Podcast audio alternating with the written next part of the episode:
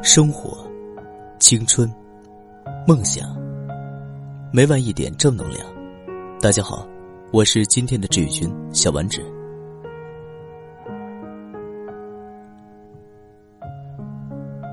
前几天收拾旧书时，发现英汉词典上贴着一张纸条：“你终将不平凡。”记忆的风筝一下子飘回到高中时代。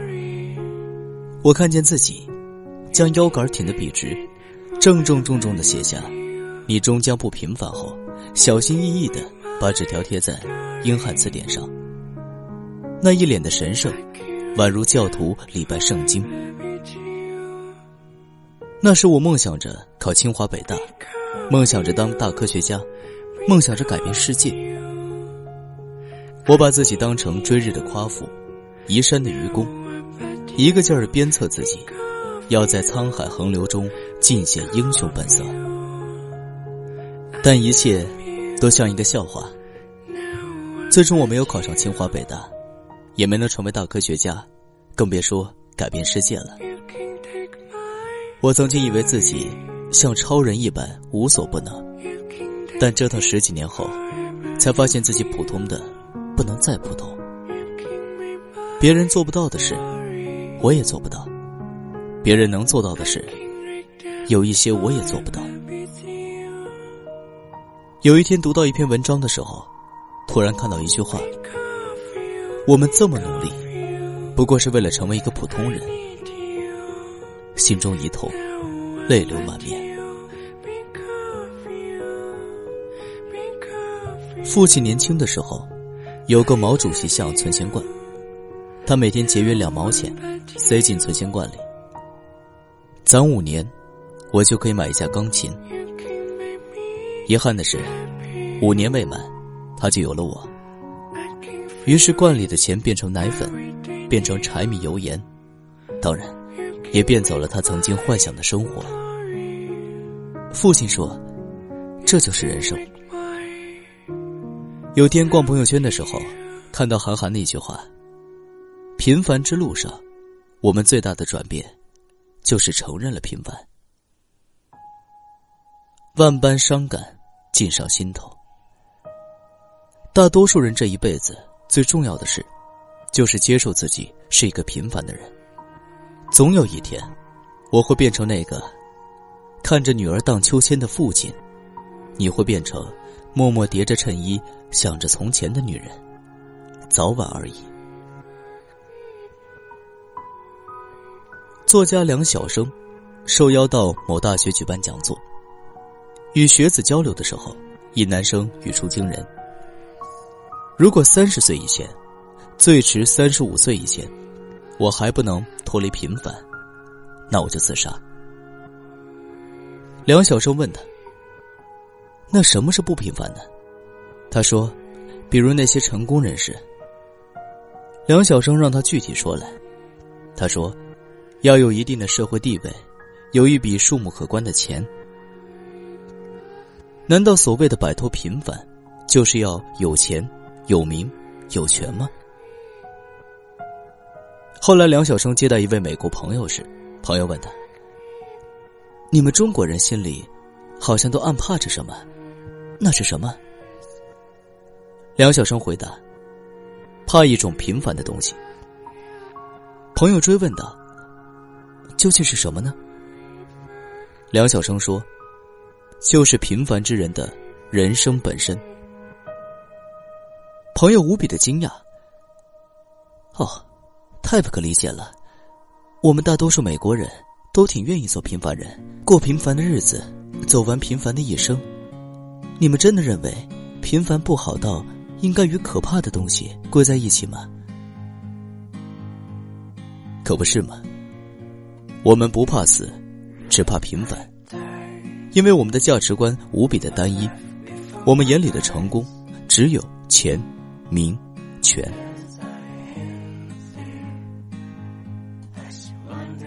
很喜欢刘继荣写的《坐在路边鼓掌的人》。他有一个女儿，同学们都叫他二十三号，因为他多次考试都刚好考了第二十三名。也就是说，二十三号是一个名副其实的中等生。同学聚会，别人家的孩子都特长多多，咱们家二十三号没有一样值得炫耀的地方。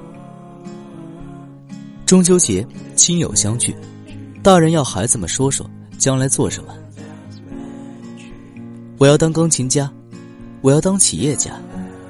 就连四岁的孩子都说，我要做央视主持人。大家争着表现，但是二十三号却忙着为弟弟妹妹提鞋剥虾。家长们说，只剩你没说了。二十三号的回答。让人大跌眼镜。他说：“我的第一志愿是当幼儿园老师，领着孩子们唱歌跳舞；第二志愿是我想做妈妈，给我的孩子做美味佳肴。”亲友们面面相觑，不知道该点评什么。刘继荣也是一脸的尴尬。周末，一群同事结伴郊游，这家孩子唱歌。那家孩子拉小提琴，二十三号没什么看家本领，只是不停的鼓掌，并不时的跑到后边细心照看各种食物。在野餐的时候，发生了一个意外，两个男孩子，一个奥数尖子，一个英语高手，同时夹住了一块糯米饼，谁也不肯放手。大人们连劝带哄，可毫不管用。二十三号说。掷硬币吧，谁赢谁吃。争执不下的僵局，顿时轻松化解。在回来的路上，堵车，一些孩子焦躁起来。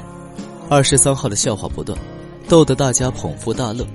他手里没闲着，用食品盒捡了许多小动物。下车的时候，每个人都拿到自己的生肖剪纸。期中考试的时候，刘继荣接到女儿班主任的电话。首先得知，女儿的成绩仍是中等，但是班主任说：“我从教三十年了，第一次遇见这种事情。”语文试卷有道附加题，你最欣赏哪位同学，并说出理由。除了二十三号自己，其他同学竟然都写了二十三号，理由很多：热心助人、守信用、不爱生气、乐观幽默。班主任感叹道：“哎呀，你这女儿，虽说成绩一般，可做人实在优秀啊。”刘继荣扭头对女儿说：“你快成英雄了。”二十三号却笑笑说：“老师讲过一句格言，当英雄路过的时候，总要有人坐在路边鼓掌。妈妈，我不想成为英雄，我想成为。”坐在路边鼓掌的人，从小到大，我们被问的最多的问题就是：你的梦想是什么？大明星、大企业家、政界要员，我们给自己设定的未来一个比一个精彩，但最后几乎都应了王小波的那句话：小时候我离梦想很遥远，长大后我发现。离梦想的距离并没有变短，依然是那么遥远。北漂的人很多，但只有一个王宝强；被苹果砸头的人很多，但只有一个牛顿；画画的人很多，但只有一个达芬奇。我们千方百计的想摆脱平凡人生的捆绑，却像孙悟空使出浑身解数，也难逃如来的手掌。直到越来越深刻的体会到，其实平凡，才是人生的常态。就像朴树在《平凡之路》中所唱的：“直到看见平凡，才是唯一的答案。”看到答案，我们也羞于承认自己的平凡，甚至会想方设法的去掩饰自己的平凡，将自己伪装成一个很了不起的存在。直到某天，我们知道的妥协。才真正长大了，就像《悟空传》里所写的：每个人出生的时候，都以为这天地是为他一个人而存在的。当他发现自己错的时候，他便开始长大。成长，就是一个发现并接受自己很平凡的过程。终于明白自己能力有限，开始接受自己的普通与渺小。一个人这辈子最重要的事，就是承认自己是个普通人。最近，小姨的女儿向我诉说焦虑。在曾经的高中，在曾经的班级，她都是一个闪闪发光的佼佼者。但进入大学之后呢，他的星光一下子暗淡下来。他说：“优秀的人太多了，我成了一个很平凡的人，做什么都显得不足为奇。”他以前酷爱法语，有着绝对自信。可有一天，他在礼堂听完学姐的法语演讲之后，一下子就蔫了。跟人家的法语比，我简直就是幼儿园水平。以前他碾压别人，现在被别人碾压。他很勤奋，可始终只在中游徘徊。他问我：“哥，我该怎么办呢？”我说：“你努力了吗？”他回答：“当然了。”我再问他：“你真的努力了吗？”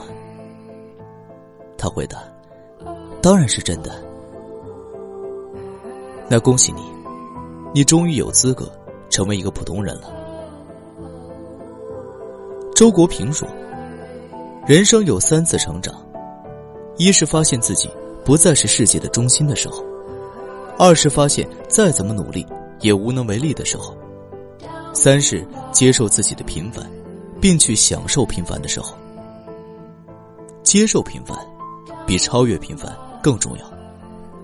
我说，你虽然不能成为英雄，但至少可以和我一样，成为坐在路边鼓掌的人。有一天，我问那个曾经想当钢琴家的父亲：“对梦想缴械投降，您痛苦和后悔吗？”父亲说：“一开始有心有不甘，但最后释怀了。我努力了。”不成，那我就有资格做一个普通人了。然后父亲的两句话，让我醍醐灌顶：勇于承认并接受自己的平凡，才是对生活真正的诚意。只有接受了自己的平凡，我们才能真正理性的规划未来。我知道父亲的意思，接受平凡，就是懂得了，有多大脚就穿多大鞋。有多大本领，就画多大的饼，不好高骛远，也不妄自菲薄，不逞能逞强，也不自暴自弃，一步一个脚印，把自己能力范围内的事情做到最好。也就是说，归于平凡，但拒绝平庸；归于平凡，就是不再奢望于苛求不切实际的梦想；拒绝平庸，就是享受平凡，去做一些。有意义的事情，就像我父亲，他虽然当不了钢琴家，但是，他把单位自己的岗位的活尽力做到完美。他让自己的儿子吃上了比较好的奶粉，他把自己的老婆照顾的那么妥帖舒服。他会像闹钟一样定期不忘的去看望父母，他会攒下一笔钱就带全家人出去旅游。他很平凡。也很快乐，谁说他的生活就没有意义呢？林语堂说：“幸福很简单，一是睡在自家的床上，二是吃父母做的饭菜，三是听爱人跟你说情话，四是跟孩子做游戏。”陈道明说：“幸福就是夫妻同坐窗下，他绣他的花草，我裁我的皮包。”窗外落叶无声，屋内时光静好。韩寒说：“幸福就是归于平凡，做着自己喜欢的事情，养活自己，养活家人。生活不是攀爬高山，也不是深潜海沟，它只是一张标配的床上，睡出你的身形。”《飞屋环游记》里这样说：“幸福不是长生不老。”不是大鱼大肉，不是权倾朝野，而是一个个微小生活愿望的达成。当你想吃的时候有的吃，想被爱的时候有人来爱你。接受平凡，是我们这辈子做的最不平凡的事。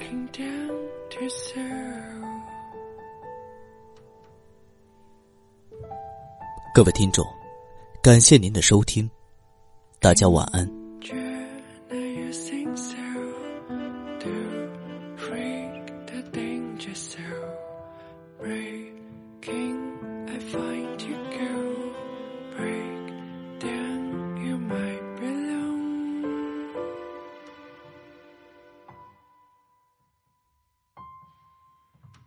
一